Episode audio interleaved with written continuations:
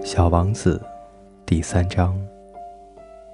我费了好长时间才弄清他是从哪里来的。小王子向我提出了很多的问题，可是对我提出的问题，他好像压根儿没有听见似的。他无意中吐露的一些话，使我逐渐搞清楚了他的来历。例如，当他第一次看到我的飞机时，他问我道。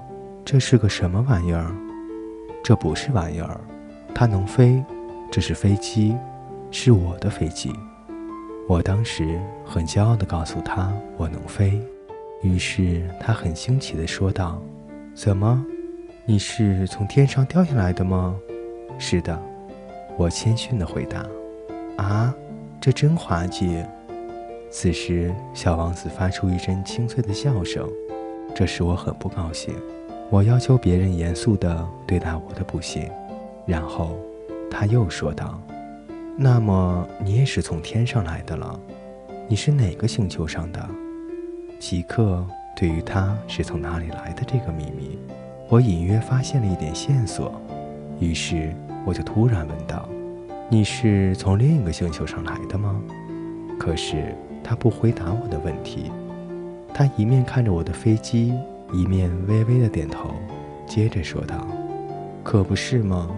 乘坐这玩意儿，不可能是从很远的地方来的。”说到这里，他就长时间的陷入沉思之中，然后从口袋里掏出了我画的小羊，看着他的宝贝入了神。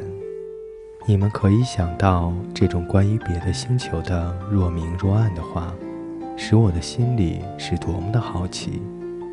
因此，我竭力的想知道其中更多的奥秘。你是从哪来的，我的小家伙？你的家在什么地方？你要把我的小羊带到哪里去？他沉思了好一会儿，然后回答我说：“好在有你给我的那只箱子，夜晚可以给小羊当房子用。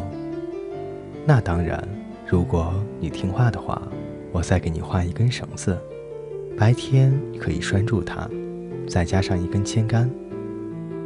我的建议看来有点使小王子反感。拴住它，多么奇怪的主意！